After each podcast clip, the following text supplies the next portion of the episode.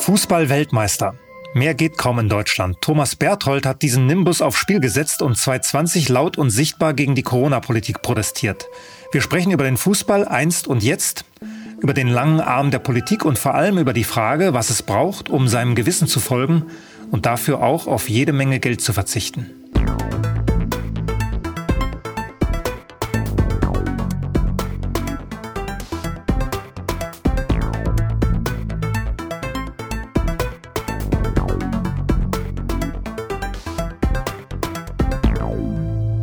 Im Gespräch. Herzlich willkommen, Thomas Berthold. Ja, schönen guten Tag, lieber Herr Mein. Freut mich sehr. Bevor wir beginnen, stelle ich Sie kurz vor, obwohl Fußballfans sagen werden, das ist doch gar nicht nötig. Weltmeister 1990, WM-Finalist 86 und 94 in den USA, bei jeder deutschen WM-Minute auf dem Platz gestanden. Vereinslegende beim VfB Stuttgart, wo er von 93 bis 2000 gespielt hat, nach zwei eher unglücklichen Jahren beim FC Bayern und vier guten Jahren in Italien, wo damals fast alle Fußballgötter gespielt haben. Thomas Berthold hat sich dann als Manager versucht, bei Fortuna Düsseldorf, als Organisator von Fanreisen und dann immer mehr auch im Journalismus, als Kolumnist, als Moderator, als Experte vor allem für den Kicker, für Bild und in Sendungen wie Doppelpass und Sky 90, wo ich mich immer gefreut habe, wenn ich ihn gesehen habe, weil dann Klartext garantiert war. Im August 20 hat Thomas Berthold in Stuttgart bei einer Demo von Querdenken gesprochen und sich auch danach zu Wort gemeldet mit Kritik an der Angstmache, an der Maskenpflicht, an einer Regierung, die einigen wenigen Wissenschaftlern folgt. In der Wochenzeitung Demokratischer Widerstand gibt es seit Frühjahr 21 eine Kolumne von ihm, Sport mit Berthold. Bei Sky habe ich ihn nicht mehr gesehen. Herr Berthold, was bedeuten Ihnen heute mit gut drei Jahrzehnten Abstand Ihre Erfolge als Spieler? Fühlt sich das Wort Weltmeister immer noch gut an? Auf jeden Fall. Ich meine, das ist ja auch ein Titel, der bleibt sein Leben lang. Ich hatte eine wunderbare Zeit als, als Profisportler. Ich hatte auch eine wunderbare Zeit als Jugendspieler ähm, in meinem Heimatverein Kiewer-Wachenbuchen, wo ich angefangen habe, Fußball zu spielen. Das war auch so süß, weil ich war halt im Endeffekt ein Bolzplatz-Kind. Ähm, es gab ja früher nicht viel auf dem Land, bin auf dem Land groß geworden und habe dann mit meinen Freunden immer auf der, auf der Wiese gekickt. Und eines Tages sagte meine Mutter, wenn ich nach Hause kam abends verdreckt, weißt du was, jetzt kannst du auch dein Fahrrad nehmen, fährst da unten in den Wald, da ist der Sportplatz und fängst an bei Kieberwachenbuchen Fußball zu spielen. So hat eigentlich meine Vereinskarriere angefangen. Und ich bin ja dann mit, äh, war ich denn da, glaube ich, 13, bin ich zur Eintracht Frankfurt gewechselt. Da, da beginnt auf meinem Zettel die Karriere. Genau. Und da hat eigentlich auch schon dieser, dieser dieser Rhythmus stattgefunden, dass ich eigentlich die ganze Woche im Training involviert war, weil in der C-Jugend haben wir schon fünfmal die Woche trainiert. Und Sie können sich ja vorstellen, Schule, Training. Meine Mutter war Gott sei Dank mobil, die konnte mich nach Frankfurt fahren, mhm. zum Brederwald. Ähm, am Sonntagmorgen 11 Uhr, 10 Uhr Anpfiff, mhm. Ligaspiel. Das heißt, für mich war die, die Woche gelaufen, mehr oder weniger. Und es war auch von Anfang an klar, dass ich meine, dass ich meine Schule beende, mein Abi mache egal was passiert. Das habe ich gelesen. 83 in Hanau Abitur. 83, gemacht. wir haben dieses Jahr 40 Jahre. Oh, genau. Klassentreffen. Klassentreffen ja. im Juli. Ah ja, super. Da freue ich mich auch schon drauf. genau. Und ähm, ich hatte auch ein Stipendium während meiner, also während meiner Schulzeit, während dem Ende meiner Schulzeit äh, in New York zu studieren. Aber da ich schon auf dem Trip war ähm, Richtung Profifußball, mhm. hat sich bei mir schon dieser Gedanke manifestiert, das willst du auch machen. Denn wenn man einmal als Balljunge in einem Stadion stand mit 60.000, dann hat man, dann bekommt man dieses Fieber. Wobei Profifußball damals noch was, noch was anderes war als heute. Diese Gehälter von 20 Millionen plus, die waren damals ja nicht Nein, annähernd. Oder nicht annähernd, nee, wirklich. ganz andere Welt. Aber ja. der, wie gesagt, der Gedanke war einfach da zu sagen, Mensch, das schaffst du auch, das versuchst du auch. Und von daher war eigentlich Stipendium irgendwie, das war im Hinterkopf dann verschwunden. Hm. Und ich wollte diesen Weg auch gehen, ähm, Profifußballer zu werden und habe dann eigentlich schon mit 17 meinen ersten Arbeitsvertrag, beziehungsweise die mussten ja noch meine Eltern unterschreiben, mhm. weil ich noch nicht volljährig war, ähm, bei Eintracht Frankfurt. Habe mein Abi noch parallel gemacht. Das erste Jahr dann als Profi war nicht einfach, weil Schule, Training, Spiel, Lernen im Bus, aber es ging alles. Und von daher kann ich nur sagen, ich hatte eine wunderbare Zeit als Profi, sowohl im Verein als auch in der Nationalmannschaft. Erkennen die Fans Sie heute noch auf der Straße? Ja. Ja. Habe ich mich groß verändert? Nee, oder? Eigentlich nicht. Man, in der Weltmeistermannschaft von 90 hat man ja immer wieder die Bilder, da denkt man, ja, Thomas Berthold könnte fast noch auf den Platz gehen. Ja, nicht ganz, aber meine Frau passt auf ähm, bei der Ernährung und ich bewege mich auch noch. Von daher haben Sie schon recht, ja. Also figurlich ist es noch einigermaßen annehmbar. Ja, da kommen wir nachher noch hin, äh, zu diesen Gesundheitsthemen. Okay. Ja. viele, viele sagen ja, dass die Karriere nach der Karriere mhm. für die Fußballprofis die eigentliche Herausforderung sei. Wie ist ja. es Ihnen ergangen? Ist, hat, man, hat man ausgesorgt, wenn man Weltmeister ist und fast 20 Jahre im Geschäft war? Das ist ja eine Seite, das Wirtschaftliche. Aber Sie haben vollkommen recht, wenn man in dieser Fußballblase gelebt hat, im Rädchen Fußballblase, das heißt in der Regel zweimal die Woche Spiel, hm. dann ist die Woche auch gelaufen, weil Anreise, Spiel, Abreise, Vorbereitung, Ruhephasen wenn man auch noch Kinder bekommt, ja, dann, dann ist es, geht das Jahr so schnell rum. Ist ja, auch, ist ja ein betreutes Leben. Man kriegt ja gesagt, was ja, man zu tun hat, wo man, man zu wohnen hat. Im Endeffekt äh, das Vollversorgerprogramm. Ja. Man muss nur trainieren und spielen. Ja muss sich um nichts kümmern. Traumhaft, ne? Es ist traumhaft, aber man hat schon den Leistungsdruck mhm. und ähm, es ist nicht so, dass alles Gold ist, was glänzt in dieser Fußballwelt. Denn A gibt es eine Konkurrenz, du hast mit Verletzungen zu kämpfen, mhm. es gibt auch mal Höhen und Tiefen, ähm, wie sonst auch im Leben. Aber es ist kein Zuckerschlecken, weil die Reiserei ist anstrengend, ja, und aber wie haben Sie es geschafft, dann mit, mit über Mitte 30? Ich habe gestaunt, äh, als ich gelesen habe, dass Sie mit 36 Jahren noch Bundesliga gespielt haben. Ja, ich hatte Glück auch, dass ich keine großen Verletzungen hatte, mhm. vor allem an den, an, den, an den großen Stellen, Knie, Sprunggelenk, Rücken und so, ja. Weil es gibt ja viele ehemaligen mhm. Kollegen, die da früh schon Probleme hatten und das zieht sich eben dann auch über die Karriere hinweg, mhm. weil das reduziert dann deine, deine Lebenszeit als, mhm. als Profifußballer. Da hatte ich Gott sei Dank einigermaßen Glück. Man muss aber auch mental bereit sein, im Alter das noch mitzumachen, weil die Erholungsphase dauert mhm. länger. Mhm. Und äh, man muss viel mehr trainieren, als vielleicht ein, ein Spiel, der zehn Jahre jünger ist, also mhm. nebenbei noch auch und viel mehr nebenbei noch investieren, was seine eigene Gesundheit angeht. Stimmt, habe ich auch ein Interview gefunden, wo Sie gesagt haben, in Italien habe ich Halligalli gemacht, aber dann bin ich Musterprofi geworden, um beim VfB in den 30ern noch spielen zu können. Nee, das, ich weiß nicht, wer das geschrieben hat, dann wurde das irgendwie missverstanden. Okay. Denn ich, ich kann ganz klar sagen, dass als ich nach Italien ging, die, die Welt, die ich da vorgefunden habe, eine viel professionellere war als in Deutschland. Da muss man sagen, damals Serie A war der, das Ziel für alle Profis. Maradona hat in Neapel ja. gespielt. Leute wie Lothar Matthäus, Jürgen Klinsmann, Andi Brehme sind nach Italien gegangen. Also eigentlich alle, die man damals kannte, wollten in Italien spielen. Das war die Liga Nummer eins in Europa, mhm. definitiv. Und ähm, es gab schon die Boardinghäuser, die, die Anlagen der Vereine, wo man im Endeffekt morgens hinkam als Fußballer mhm. und abends nach Hause ging. Also Versorgung da, Betten da, Ruhe da, Teambuilding da. Also kein Halligalli möglich. Also ich weiß nicht, wer das geschrieben hat mit Halligalli. Vielleicht im Urlaub Halligalli. Ich dachte, das war ein Zitat von Thomas Berthold, aber das kann Ihnen auch jemand das in den Mund gelegt haben. Wollte ich gerade sagen, ja, das ja. kann ja schon mal passieren. Ja, kann passieren. Aber wir waren ja bei der Karriere nach der Karriere. Wie haben Sie es geschafft, äh, dann den Absprung zu schaffen? Das ist nicht einfach, ja. sage ich Ihnen ganz ehrlich. Denn äh, wenn man fast 20 Jahre in diesem, wie gesagt, in, in dieser Welt lebt, gibt es natürlich für viele die Möglichkeit zu sagen, ich bleibe im Sport, ich bleibe im Fußball, ja, im Verein oder irgendwie als Berater, Agent etc. etc. Fanartikel-Shop. Na, egal was man macht, ja. weil man auch dieses Netzwerk in der Fußballwelt hat, ist ja mittlerweile auch eine recht große Industrie geworden, mhm. der Profifußball in Europa beziehungsweise weltweit. Und ähm, Trainer werden, dachte ich mir, nee, weiß nicht, ich bin pädagogisch, glaube ich, nicht geeignet dafür, habe auch keine Geduld. Die Eigenschaften für den Trainer habe ich eigentlich nicht.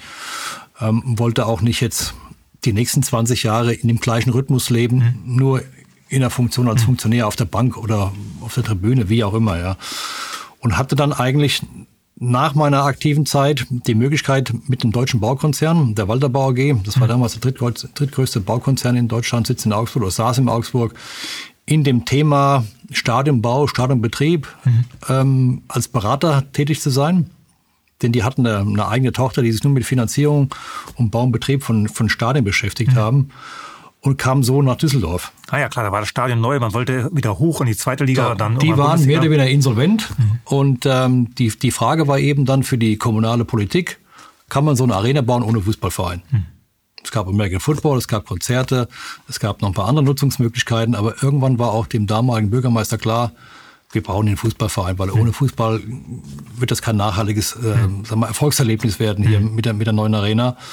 Und dann hat der damalige Direktor der Walderbau-Tochter WPF die Frage gestellt, du, also wir als Konzern, wir sind, wir sind Aktien, Aktien an, an der Börse notiert, ja.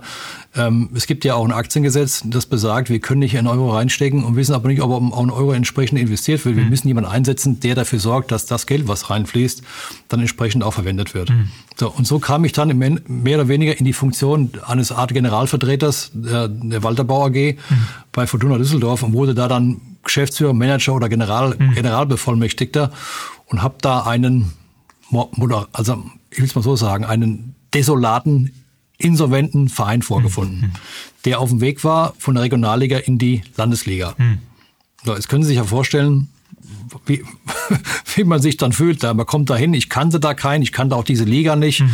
Und die Aufgabenstellung war eben, man muss jetzt aufsteigen in die dritte Liga. Mhm. Und jeder, der die Story von Red Bull Leipzig verfolgt, hat ja auch gesehen, die schwierigste Hürde war eigentlich für Red Bull, von der vierten Liga in die dritte Liga zu kommen. Ja, das Relegationsspiel, das war Relegationsspiel, war ja. der wirtschaftliche Aufwand. Ja. Und wir hatten nicht die wirtschaftlichen Ressourcen wie Red Bull Leipzig in der mhm. damaligen Zeit und auch nicht die Zeit, weil das, die Entscheidung ist dann im Juni gefallen und im, im August, September geht ja in der Regel mhm. geht ja das Spielbetrieb los. Also war die Aufgabenstellung folgende, einen Trainer finden, und dann gucken, mit einem überschaubaren Budget in die dritte Liga aufzusteigen. Und das ist uns gelungen. Und dann, danach ging die Krux los, weil danach ging, ging im Endeffekt die Krux los, wo ich gemerkt habe, oh, Veränderungen in so einem Verein, das ist ja gar nicht gewollt, weil jeder hat seinen Posten und jeder hat seine Eitelkeiten mhm. und sein Ego und die Presse und links und tralala. Und als Nicht-Rheinländer mhm. ähm, habe ich auf jeden Fall gemerkt, da war so eine richtige Barriere da, ja, zwischen den Altfortunen, die mhm. noch am Werken war, die am Werken waren noch und letztendlich mir. Ich mhm. saß in der Messe in, äh, in Düsseldorf, mhm. weil am Finger, Fingerbräuch in, äh, in, äh, in, im alten Fortuna gab es kein Büro für mich. Und ähm, ja, und dann gab es leider im, also mal ein Auseinandergehen, was nicht so schön war wo mir was äh, untergelegt wurde, was dann letztendlich eine, eine juristische Folge hatte, eine Klage von mir, mhm. wo man sich dann vergleicht hat. Mhm. Und damit war für mich eigentlich das Kapitel Fußballadministration oder Fußballverwaltung als ja. Manager beendet, weil ich mir gesagt habe, was ist denn das für eine Welt hier? Ja, wenn du was verändern willst, kriegst du eigentlich mehr Klötze zwischen die Beine gehauen, als Mitstreiter, die sagen, Mensch, wir haben hier eine Vision, wir haben hier einen Plan, wir wollen weiterkommen. Es geht eigentlich nur um Pöstchen, um Position, um Machtgehabe und, und so weiter. Deswegen lieber als Freigeist von außen kommentierend ja, das kam, das kam ja ein bisschen später. Und ich hatte immer so auch den Drang in mir, unternehmerisch tätig zu sein, ob das jetzt äh, letztendlich unsere Aktivitäten waren rund um die WM in Südafrika hm. ähm, oder, oder andere Sachen. Ähm, der, der Drang nach einer Funktion in einem Verband oder einem Verein, der war bei, bei mir dann einfach erloschen. Hm. Also da keine Motivation mehr. Hm. Weil ich mir auch gesagt habe, das, was du jetzt hier erlebst in der dritten Liga oder zweiten Liga später dann, die sind ja aufgestiegen, die waren ja sogar mal in der ersten Liga, ja. das kannst du im Endeffekt bei anderen Clubs in, einer Höhe, in höheren Ligen auch erleben. Hm. Und ich habe da keine Lust, meine Zeit mit so persönlichen Eitelkeiten ähm, hm. zu verbringen. Wenn Sie die Bundesliga von heute mit den 80ern vergleichen sollten oder mit den 90ern, wie würden Sie das angehen? Fußball-Bundesliga. Gut, der Fußball hat sich natürlich schon äh, im, im, im Tempo weiterentwickelt, in der Dynamik weiterentwickelt. Das Spiel ist heute einfach schneller. Hm. Ich bin jetzt kein Statistiker, muss ich Ihnen ganz ehrlich sagen. Also ich verfolge nicht, wer viel, wie viele Sprints machst. Und, und ich habe gezählt die Fouls in dem 86er-Finale, 55 Fouls, glaube ich, äh, Argentinien ja. gegen Bundesrepublik. Heute in einem guten Spiel 10, 12 Fouls. Also es, mhm. der, der Ball äh, bleibt auf dem Platz unten, ja. fliegt nicht mehr hoch durch die Luft, damit die Kopfballspieler irgendwie durch Zufall den Ball irgendwo hinkriegen. Ist auch krass, wenn man das 86er-Finale sieht, wie zufällig alles wirkt. Das wirkt wie so ein Flipperspiel und irgendwie ist der Ball dann dreimal im deutschen Tor, auch weil der Torwart zweimal daneben springt, irgendwie bei einer Ecke. Ne? Aber. Wirklich? Ich glaube. Aber es ist nicht vergleichbar mit diesem Rasenschacht, das wir heute haben, wo der Ball am Fuß der Leute klebt, wo äh, Technik, äh, Konditionen ganz krass anders sind. Auch die Ballkontaktzeiten sind äh, erheblich runtergegangen. Wie lange behält ein Spieler den Ball am Fuß? Ja, das mag durchaus sein, aber auf der anderen Seite, es ist halt immer schwer, 30 Jahre, in einem Korridor von 30 Jahren Spielergeneration oder, oder auch, oder auch Ligen zu vergleichen, weil klar, Spiel entwickelt sich weiter. Systeme. Man kann, man kann ja weggehen von dem Spiel auf dem Platz eher um da an das, in das Umfeld reinschauen. Was hat sich da, was hat sich da verändert? Systeme entwickeln sich weiter. Was hat sich verändert? Also mein erster Eindruck war immer äh, zu meiner Zeit jetzt rückblickend, gutes Spiel hast du im Stadion gemerkt. Schlechtes Spiel hast du auch sofort im Stadion gemerkt, weil das waren 15.000 Zuschauer weniger da. Mhm. Heute haben wir eine andere Kundschaft im Stadion. Mhm die ähm, unabhängig von Tabellenplatz, von Spielverlauf ähm, hingehen, das als Event sehen, gesehen, gesehen werden, ähm, manchmal auch in der zweiten Halbzeit lange brauchen, bis sie wieder rauskommen mhm. auf ihren Platz, um das Spiel mhm. zu verfolgen, mhm. weil eben dann im Gespräch innen drin irg irgendwo hängen geblieben wird und man sich über andere Dinge unterhält. Also von daher hat erstmal der Verein andere Kundschaften, die viel weniger kritisch sind, als das vor 30 Jahren der Fall war. Also viel weniger meine, Fach, Fachkompetenz. Will ich sagen Fachkompetenz, aber als ich anfing, Anfang der 80er, war so der, wer, wer war der Zuschauer? Das waren meistens Männer, die mhm. brachten ihre Söhne mit und mhm. heute sind sie eben Familien auch. Ja. Viel mehr Frauen, viel mehr Kinder, die im Stadion sind und weniger kritisch auch das Spiel äh, sich anschauen. Mir scheint, dass sich auch Anforderungen ans Personal verändert haben, weil Sie ja gesagt haben, Sie wollten kein Trainer sein. Eigentlich wird es perfekt passen, weil die Trainer heute alle super aussehen. Die könnten alle als Hollywood-Schauspieler durchgehen. Alle, die, wirklich? Na, nicht alle, aber die Tendenz, es geht auf jeden Fall in die Richtung, wenn man es mit den 80ern vergleicht. Mhm. Die Spieler müssen in der Lage sein, vor der Kamera fehlerfreie Sätze zu sagen. Werden die wahrscheinlich auch in Trainings auswendig gelernt haben, werden vorbereitet. Da geht also Zeit verloren, die man ja sonst für die Sachen auf dem Platz investieren könnte. Gut, das mit dem, dem Medientraining, das hatten wir, habe ich auch noch erlebt, ähm, zu Ende meiner Karriere. Mhm. Ich glaube, unter Christoph Daum fing das an, ähm, dass man einfach mal vor der Kamera steht mhm. und, und lernt, wie schaust du in die Kamera rein und auch drüber nachdenkt, was, was lässt man eigentlich so los, ja, was, was, was will man eigentlich mitteilen. Das fing damals an, aber ich denke, dass heute, ich kann es nicht beurteilen, aber ich kann mir vorstellen, dass heute das Thema Medientraining, hm, Schulung vor der Kamera, das vielleicht auch das Bestandteil ist, eines, eines, äh, mal, eines Profilebens. Hm. Kann ich aber nicht beurteilen, ja, weil ich da viel zu weit weg bin. Kamera ist ja nur die Technikfrage. Es geht ja auch um das Spielen auf der Klaviatur des Journalismus. Ich habe mich gefragt, ob Sie bedauert haben, dass Sie niemand gewarnt hat, 94, äh, als Sie im Spiegel den Bundestrainer kritisiert haben und gesagt haben, Berti Vogts sei zu verbissen, um bei der EM irgendwas zu reißen und dass sie beim FC Bayern wurden sie ja auf die Tribüne geschickt, nachdem sie öffentlich Erich Ribbeck als den schlechtesten Trainer bezeichnet haben, den, den sie je erlebt haben. Das würde man ja heute wahrscheinlich Profis sagen, dass sie sowas besser nicht den Journalismus ja, stecken. das ist natürlich nicht sehr diplomatisch gewesen, das stimmt, da haben Sie recht. Ähm, das kann ich mir auch vorstellen, dass heute die Vereine darauf achten, wenn ihre Spieler vor der Kamera stehen, beziehungsweise wenn es zu einem Interview kommt, dass dann, was den Inhalt betrifft, ja, der Spieler schon weiß, bis wohin kann ich gehen, was ist political correct und was ist eben dann irgendwo, sag mal, im, schon im Foulspielbereich, wo ich weiß, oh, da, auf dem Terrain muss ich aufpassen. Auf der anderen Seite ist es auch ein bisschen langweilig, denn mhm. ich gucke jetzt wenig nach dem Spiel Fußball, weil ich mir einfach angewöhnt habe, wenn ich mal ein Fußballspiel schaue, ich mache an, wenn Anpfiff ist und mache aus, wenn Abpfiff ist und schaue mir das in der Halbzeit und danach gar nicht mehr an. Denn irgendwann habe ich festgestellt, dass das, was kam so von den Protagonisten, inhaltlich das Gleiche war, wo ich mir dachte, oh, schon interessant, ja, alle geschult, alle ähm, vom Inhalt her auf Linie gebracht. Ist nicht spannend und fand ich dann langweilig. Von daher, das Spiel gucke ich mir gerne an, aber alles, was drumherum verpackt wurde, bin ich irgendwie heute nicht mehr so interessant wie früher. Na, ich habe aus den Nullerjahren von Ihnen gefunden einen Text oder ein Interview in Elf Freunde, wo Sie schon damals gesagt haben, dass die Clubs sich scheuen würden, unbequeme Typen zu rekrutieren, dass die gar nicht mehr einen Vertrag bekommen würden, dass das also ganz anders sei als in der Zeit, wo Sie Profi waren.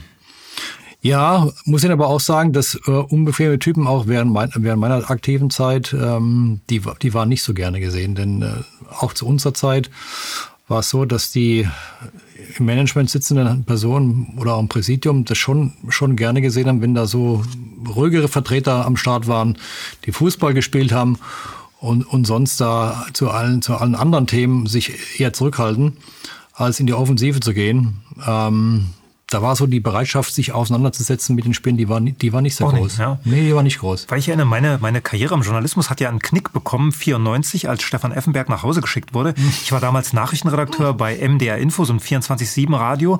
Und ich habe diese Meldung, Effenberg nach Hause geschickt, habe ich irgendwann aus der Sendung rausgenommen.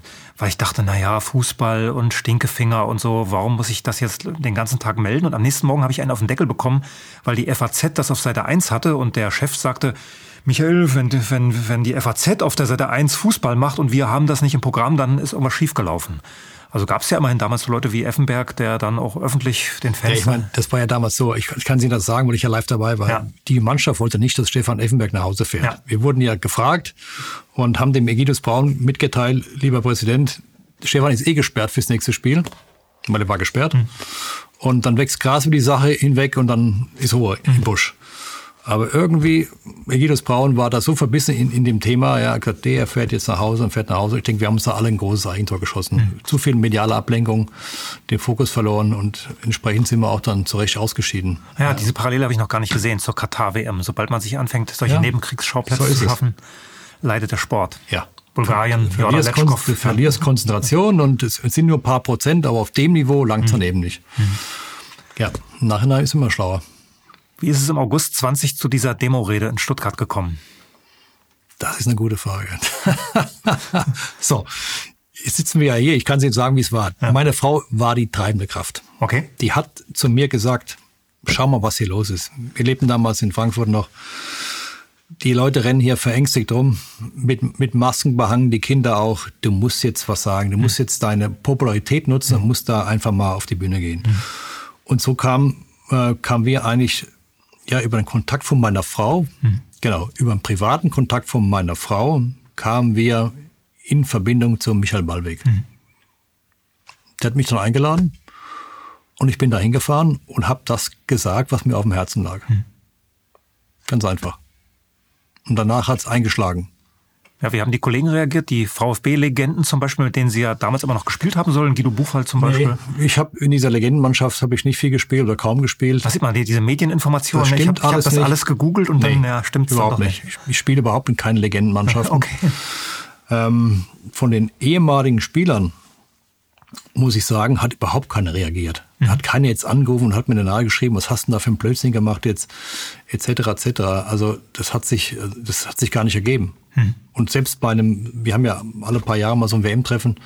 Mit der Siegermannschaft. Mit der Siegermannschaft 90, ja. Auch wenn es zu einem Treffen kam, hat da auch keiner aktives mich angesprochen darauf. Aber die wussten schon, haben es aber eher ausgeblendet und sich über alte, das, alte ja, Zeiten unterhalten. Genau, weil wir uns dann gesagt haben, wenn wir uns treffen, dann reden wir einfach über unsere Vergangenheit, über unsere schöne Zeit oder über private Dinge, aber nicht über das Thema. Ist eigentlich schön, wenn es das gibt, wenn man trotz solcher Meinungsverschiedenheiten ja. noch zusammenkommen kann. Ja, genau. Hm. Das ist dann Meinungsvielfalt gelebt, live ja. in einer äh, Altherrenmannschaft. Und das im Profifußball, wo man denkt, es ist alles äh, ehemalige, strukturiert. Ja. Ehemalige, ehemalige, ja, ehemalige Profifußball. Die haben diesen ganzen Druck nicht mehr, genau.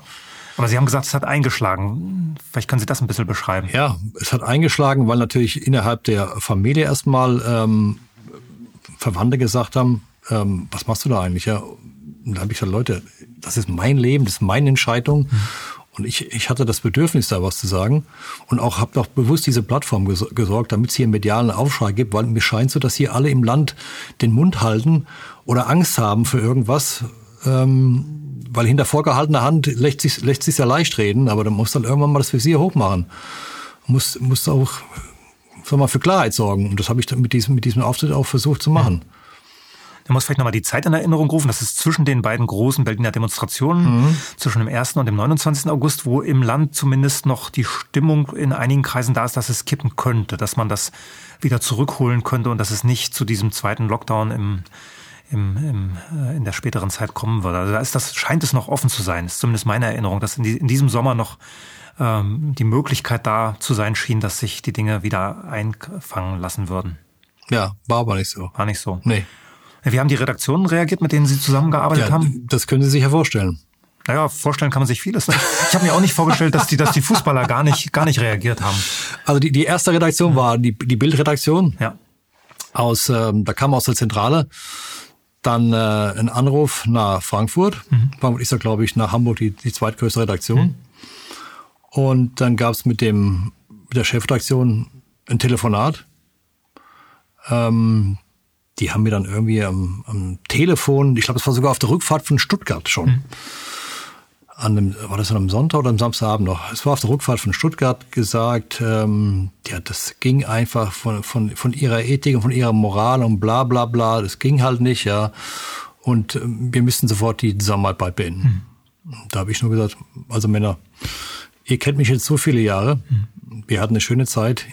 Ihr wisst auch, dass ich mit dieser, ich will es mal so sagen, ja, in eine rechte oder linke Ecke stellen mhm. nichts zu tun habe. Aber wenn das eure Entscheidung ist, wird das natürlich akzeptiert von mir. Hm. Und damit war für mich das erste Thema beendet. Und hm. danach die anderen Themen mit äh, den Sendern, die hatten sich dann auch erledigt, weil, das muss ich eh nicht sagen, ja, wenn man eben dann in dieser Ecke steht und gebrandet ist, dann äh, ist es vorbei mit der Fernsehkarriere. Aber gab es wenigstens solche Anrufe, solche Gespräche oder gab es einfach keine Einladungen mehr? Es gab das eine oder andere Gespräch, aber danach gab es eben keine Einladung mehr. Hm. Und Begründungen? Begründung war eben, wie gesagt, ja, es, es wurde, es wurde, ach so, mir wurde noch irgendwie was vorgeworfen, ähm, dass ich, das stand auch, glaube ich, dann in meinem Wikipedia-Eintrag, der geändert wurde, weil dies wird ja laufend geändert. Ja. Da sitzen ja irgendwelche Nerds vor dem, vor dem Rechner 24 Stunden, die ändern laufend, laufende Korrektur. Ja, Nerds klingt ein bisschen verniedlichen. Das sind ja Leute, die auch Ja. äh, eine Agenda haben. die Genau, die eine, die eine. Agenda bezahlt werden, ja, die ein, auch eine Korrektur ändern können. Weil ich habe mit dem Medienanwalt in Hamburg mal einen Austausch gehabt und der hat gesagt, du Thomas, ist Zeitverschwendung. Hm. Wenn du was änderst, eine Stunde später wieder, ist wieder abgeändert. Und da stand drin in dem Eintrag, ich hätte vor 20 Jahren ein Buch gelesen, was auf dem Index stand. Und daraus wiederum wurde dann kolportiert, ach so, das ist eh ein, ein rechtsradikaler, ja, Schwurbler und bla bla bla. Und ähm, ja, und so schnell geht das. Ich fand den, äh, den, den Wikipedia-Eintrag eh krass. Da steht dann zum Beispiel drin, dass Thomas Berthold beim VfB immer noch den Rekord an Platzverweisen Ja, ja, hält. genau. Fünfmal rot. Ja. Ich dachte, okay, was ist das für ein Bild, was uns da gezeichnet wird? Er war Verteidiger. Er, wird, er wird hin und wieder mal einen Platzverweis gekriegt haben. Auch dieses, dieses äh, Mexiko 86 Viertelfinale wird da extra groß gemacht. Rote Karte, gesperrt im Halbfinale. Im. Finale durfte er dann wieder. Ja, gut, da ist das System dahinter, mehr oder weniger. Das muss ich ja eh nicht sagen. Ja. Die haben ja auch ein paar Erfa- Erfahrungen gesammelt. Ja, ja, ich, meinen Wikipedia-Eintrag schaue ich lieber nicht mehr an. Ja. Und, und ja, und von da, von da an war dann das Thema beendet.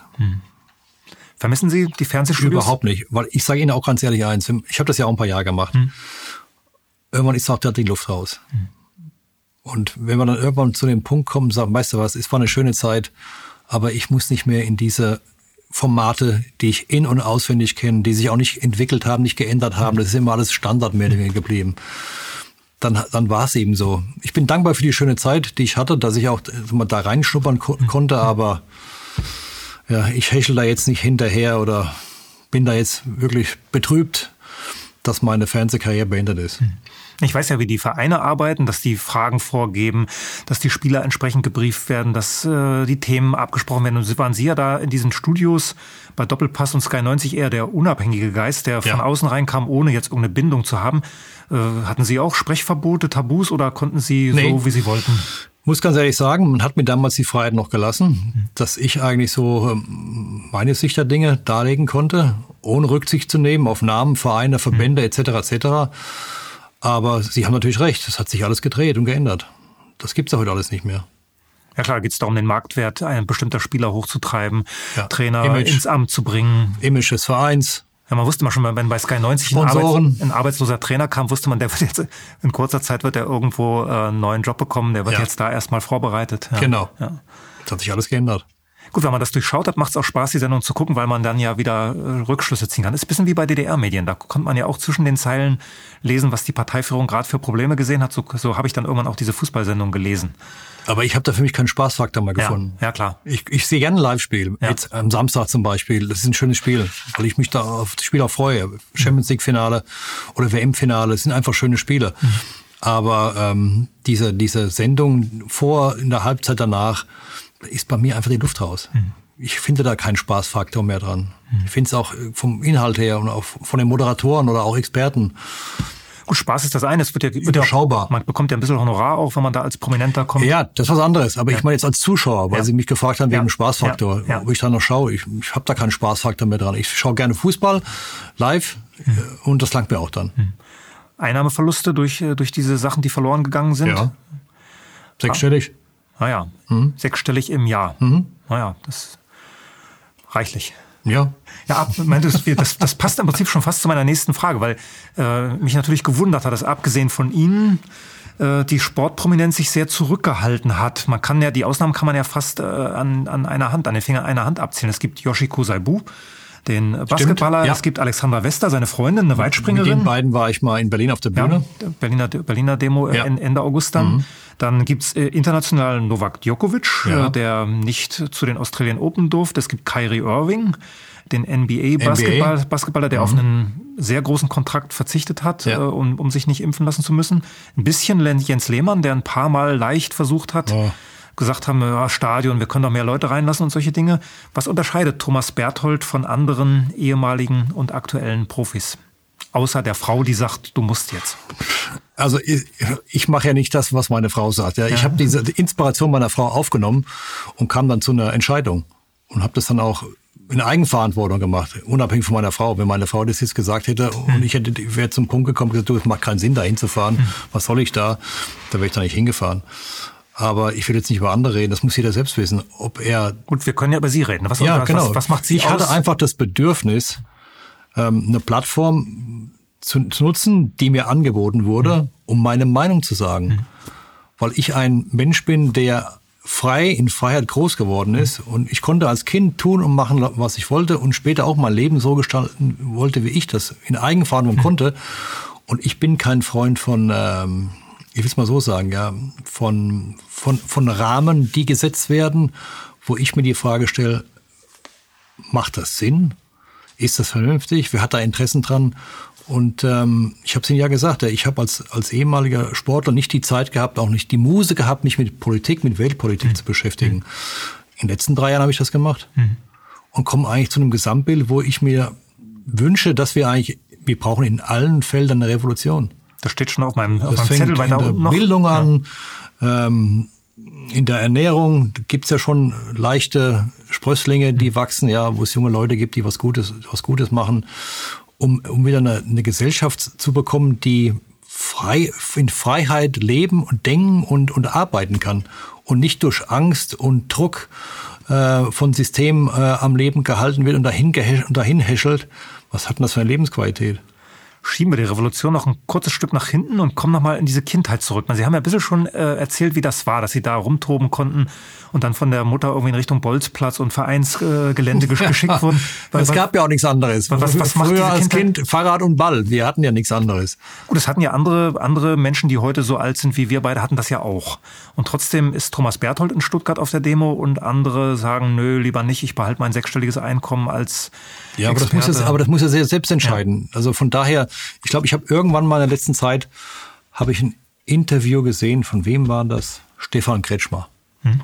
Handballer. Handballer, SC Magdeburg genau. lange. Genau. Ja.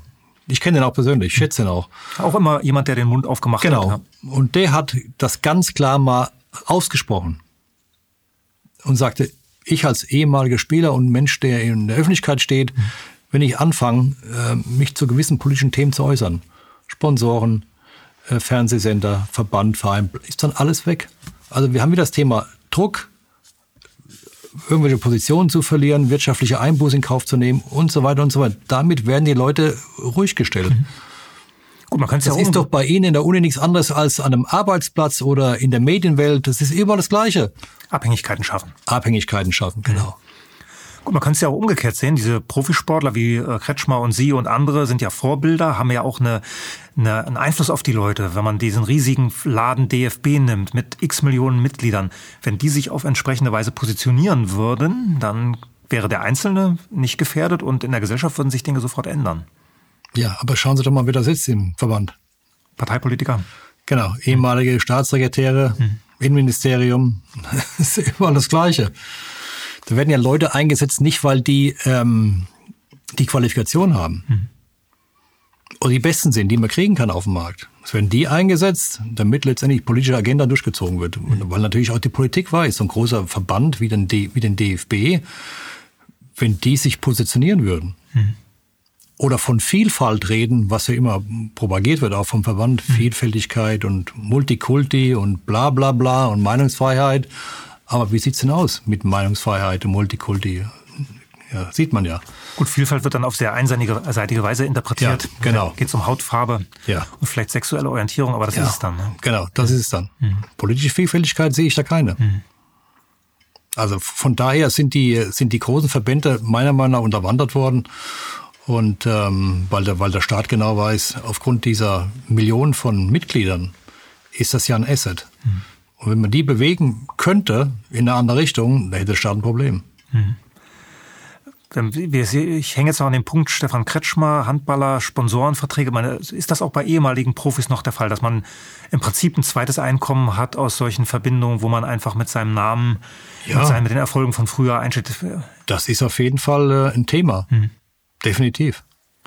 Na, wir erleben es ja, wenn Verlage sich zurückziehen bei irgendwelchen Künstlern und Schriftstellern ja. und dann. Das Gleiche. Ja. Gibt's ja auch in der, in der Musikindustrie. So gibt's ja auch nicht viele, aber es mhm. gibt ja ein paar, die sich committed haben. Mhm. So, die performen nicht mehr. Kein Konzert mehr, mhm. keine Verkäufe mehr, keine Einnahmen mehr. Also wieder haben wir das gleiche Thema. Mhm. Abhängigkeiten mhm. werden genutzt. Und entweder du machst mit, mhm. und wenn du nicht mitmachst, bist du draußen. Ist der Fußball gekauft worden mit der Erlaubnis, ab Mai 20 wieder Geisterspiele, wenigstens Geisterspiele machen zu können? War ja damals schon ein Politikum. Das ist eine gute, das ist eine gute Frage. Definitiv. Ich, ich glaube, dass, dass ähm, ja, das war die Gretchenfrage für die Politik. Ganz dicht machen, keine Live-Spiele, also keine Fernseh im Fernsehen übertragenen Spiele zeigen, das wäre zu viel gewesen. Dann hat man, dann hat man diesen Konsens äh, gefunden, zu sagen, okay, wir machen, wir ziehen die Spiele durch, live übertragen, aber erstmal dicht. Wir lassen da keinen rein. Und das war für mich persönlich auch der Punkt, wo ich gesagt habe, also jetzt ist Schluss. Ich habe auch da kein Fußball mehr geschaut. Ich habe mir dann auch gesagt, so jetzt wird die Klotze ausgemacht. Mhm. Ich schaue erst wieder Fußball, wenn die Stadien voll sind. Vorher schaue ich kein Spiel mehr. Habe ich auch nicht. Können Sie meine Frau fragen. Habe kein Spiel mehr geguckt. Ja, ich kann mich noch an die Debatten erinnern. Da war ja die Frage, ob die Übertragungsrechte weiter so teuer bezahlt werden sollen. Also ob Sky zum Beispiel weiter ja. die Raten überweist. Mhm. Auch wenn keine Zuschauer da sind, Sponsoren haben sich zurückgezogen, weil keine Fans im Stadion sind, brauche ich eigentlich keine Bandenwerbung und ähnliche Dinge mehr haben. Ja. Ich glaube auch die Reichweite, Einschaltquoten sind runtergegangen, weil diese Geisterspiele ja nicht vergleichbar waren mit dem, was man sonst erlebt hat. Keine Emotionen. Ich erinnere mich noch an das erste Live-Spiel wieder, was ich dann aus England gesehen habe.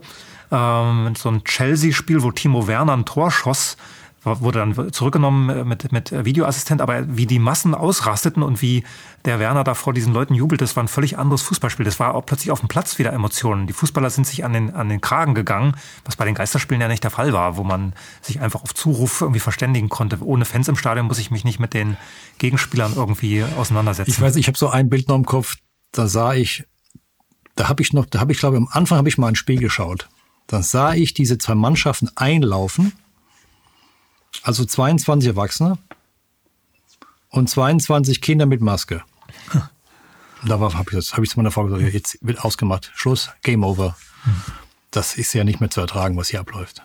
Gut, die Maskenkinder äh, und die Maskenreporter sind die eine Sache. Wir haben ja dann auch die, den Kniefall erlebt, der von, oh ja. von der Premier League aus auch bis nach Deutschland gekommen ist. Also diese Art von Politisierung findet ja schon länger statt. Ja, wir haben Regenbogenbinden und wie mhm. gesagt Kniefall etc. etc.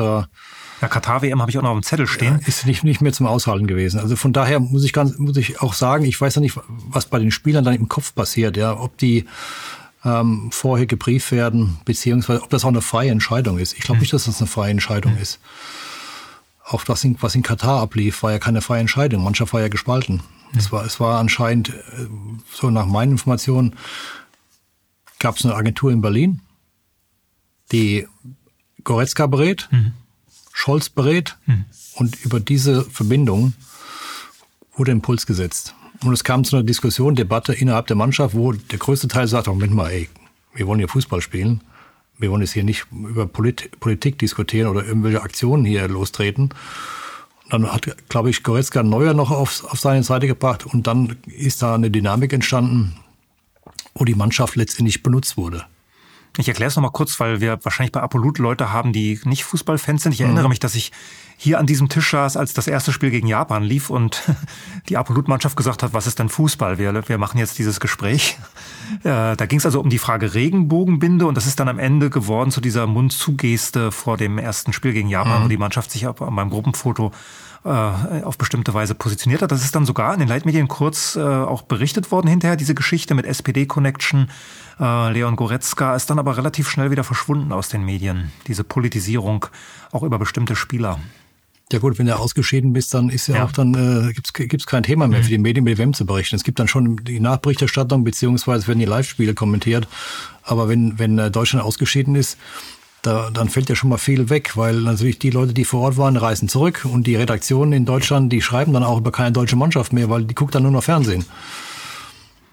Ja, ich habe diese Geisterspieldebatte im Mai 20 bisher unter zwei Gesichtspunkten gesehen. Einmal die Menschen ruhig stellen, also samstags was übertragen können, was die Leute davon abhält, zu Demos wie der in Stuttgart zu gehen. Und dazu noch ähm, für die Politik und für die Bildzeitung vor allen Dingen, die ja da dahinter stand, für die Bildzeitung Stoff zu produzieren und für die Politik irgendwas zu haben, wo sie sagen können, wir geben den Menschen doch was.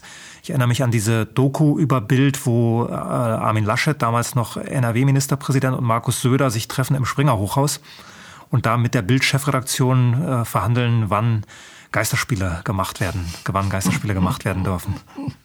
Herrlich, oder? Und da sieht man, wie Medien, Sport und Politik ja. zusammenarbeiten. So ist es. Ja, was mich auch irritiert hat, äh, dass trotz der fehlenden Zuschauer weiter äh, diese riesigen Gehälter gezahlt wurden und werden und die Ablösesummen auch nicht runtergegangen sind. Hat man ja damals vermutet, dass jetzt ein bisschen weniger Einnahmen da sind und die Preise runtergehen. Ist der Fußball auch finanziell am Tropf der Politik, wie wir es ja bei vielen anderen äh, Branchen mittlerweile wissen? Gut, die genauen Bilanzen kenne ich jetzt auch nicht. Ich weiß es nur von, vom Fall Eintracht Frankfurt. Die, die haben ja eine Landesbürgschaft bekommen. Hm.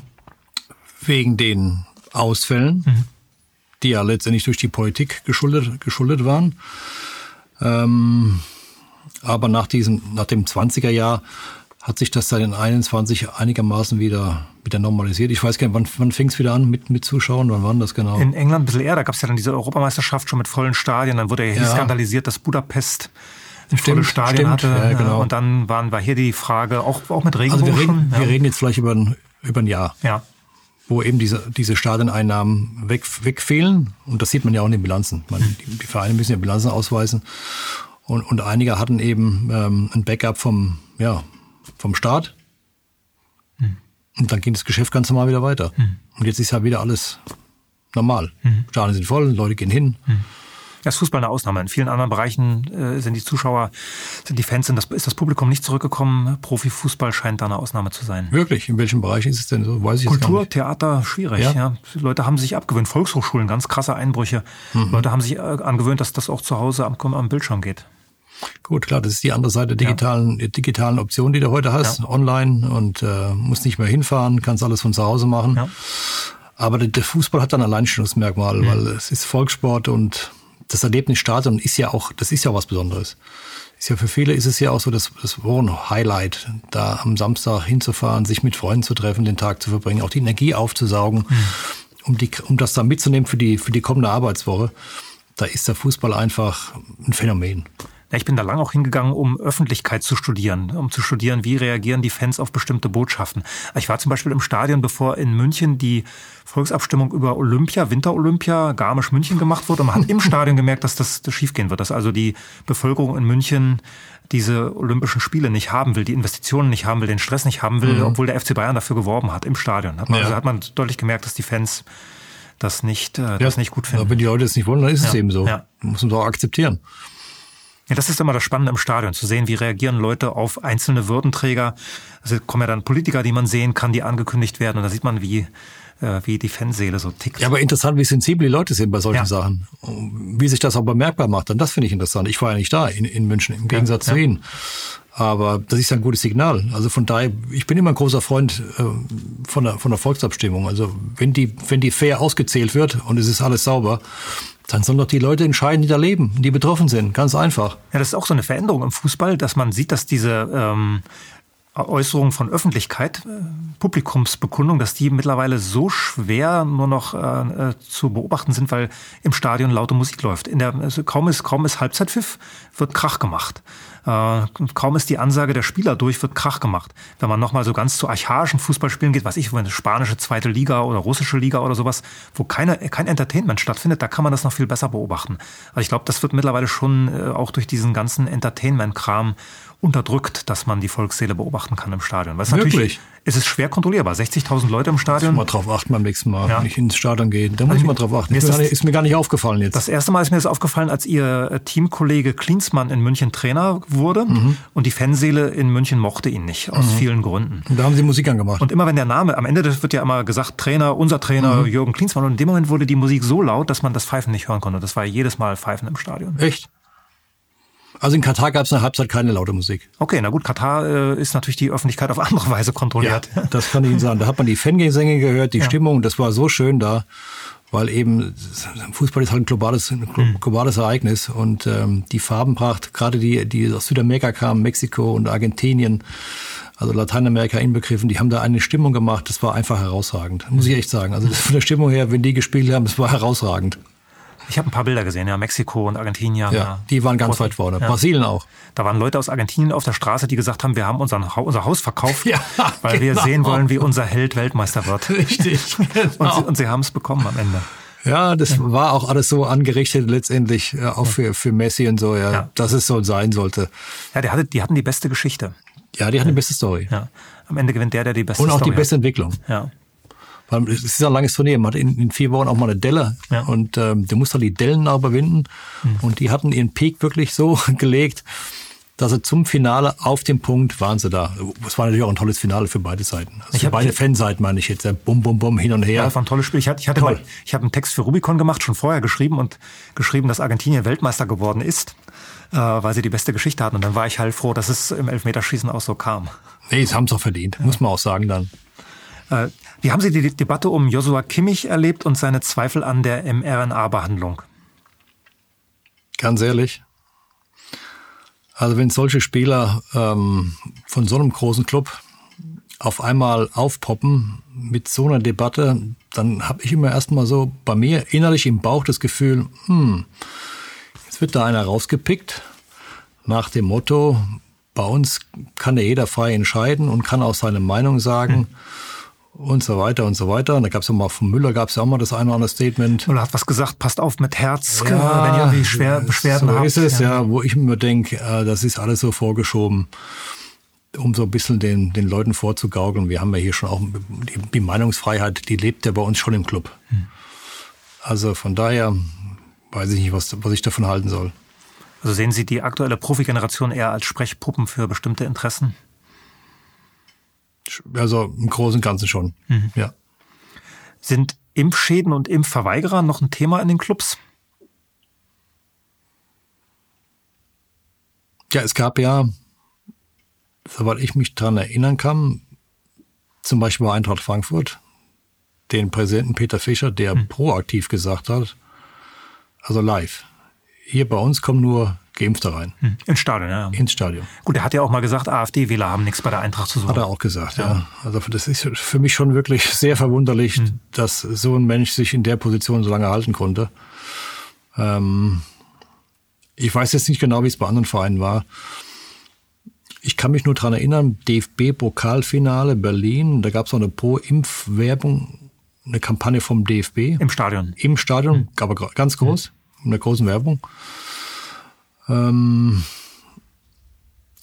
da müsste ich jetzt Sie mal fragen, ja, wie das war. Wie war das eigentlich politisch von den, von den Vereinen jetzt während dieser Impfzeit? Kommt man denn eigentlich in den Stadion ohne Impfung rein oder nicht? Weiß ich gar nicht mehr. Es gab diesen Streit auch, glaube ich, sogar um Joshua Kimmich, äh, die, um die Frage, wenn man als Fan nicht mehr reinkommt, wie ist es dann auf dem Rasen? Wie kann es denn sein, dass jemand, der sich weigert, äh, diese Behandlung zu machen, wie kann es sein, dass im Stadion die Leute Nachweise haben müssen? Ich bin in der Zeit nicht ins Stadion gegangen, auch weil die Clubs sich auf bestimmte Weise positioniert haben. Ich bin damals immer zum FC Bayern Basketball eigentlich gegangen und dann wurde im Audidom in dieser Halle wurde, wurden Impfungen gemacht. Also das da habe ich gedacht, okay, da kann ich jetzt eine Weile, eine Weile erstmal nicht mehr hingehen. Ja, man hat dann ja bestimmte, bestimmte Sachen schon gemerkt als Fan. Man hat diese Häufung von Hodenkrebs gemerkt bei jungen Leuten.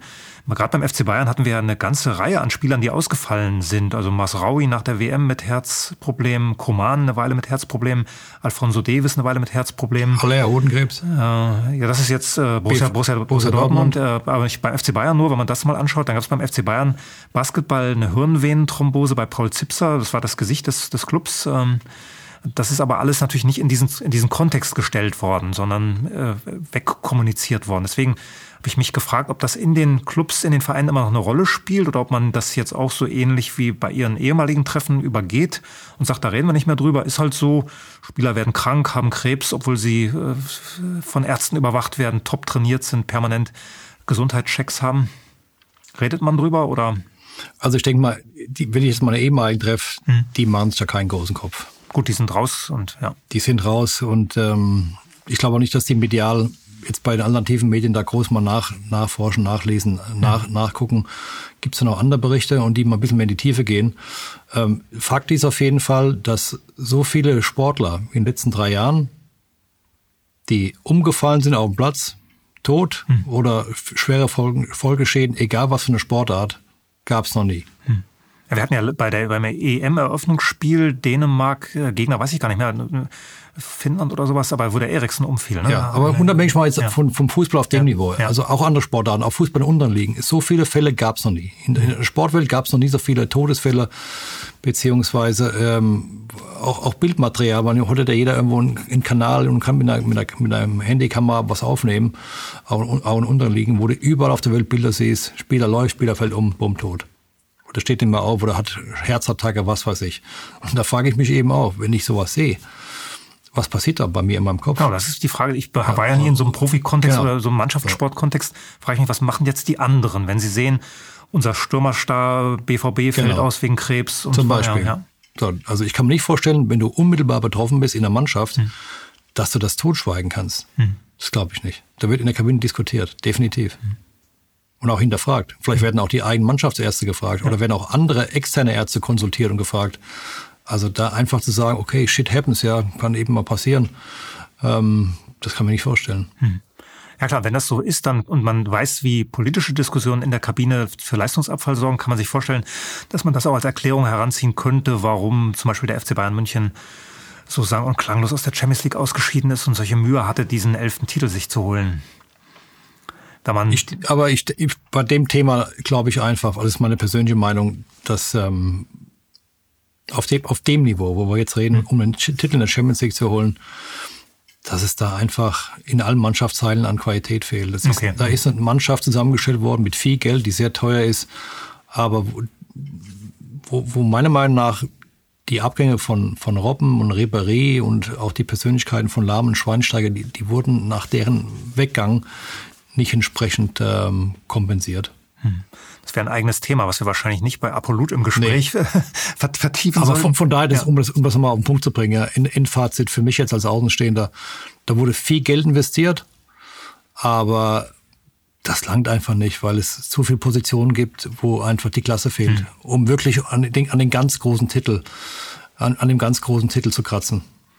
Klar, da war wahrscheinlich die PR-Maschine wieder äh, zu weit, um zu, zu sagen, der beste Kader in Europa und so weiter. Ach, da war mich ja kaputt. Ja.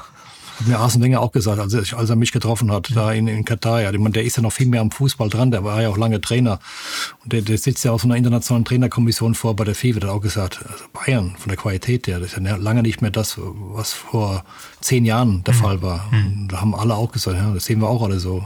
Anscheinend wir, aber die damaligen Verantwortlichen haben das anders gesehen. Ja, die Fans haben es auch so gesehen, als Arjen Robben, glaube ich, beim letzten Heimspiel im Stadion war, als er gefeiert worden. Ich glaube, da war die Sehnsucht, die Erinnerung war so stark, ihn, ihn wieder da zu sehen. Ja, auch von den Persönlichkeiten. Ja. Also damals vor zehn Jahren hatten die, hatte diese Mannschaft andere Persönlichkeiten. Und eine Mannschaft braucht ja auch Typen und Persönlichkeiten. Die individuelle, individuelle Klasse ist ein, ein Thema, wo du letztendlich Spieler brauchst, die alleine was lösen können. Mhm. Aber du brauchst ja in der Gruppe auch eine Dynamik und Persönlichkeiten, die den Laden führen, zusammenhalten. Du mhm. kannst nicht nur auf den Trainer gucken, da, dass da draußen ein Zauberer äh, steht und dann mit der Handbewegung irgendwie moderiert, wie, wie was funktionieren muss. So geht Fußball nicht. Das ist für die Fernsehkameras. Ja. Deswegen braucht man diese Schauspieler, die müssen gut aussehen, weil die zu Ja, ja, aber jeder, der selbst auch im Platz gestanden hat, weiß genau, eine Mannschaft braucht eine Struktur und eine Hierarchie und Typen auch, damit eben gewisse Prozesse auch funktionieren. Sonst hast du keine Chance.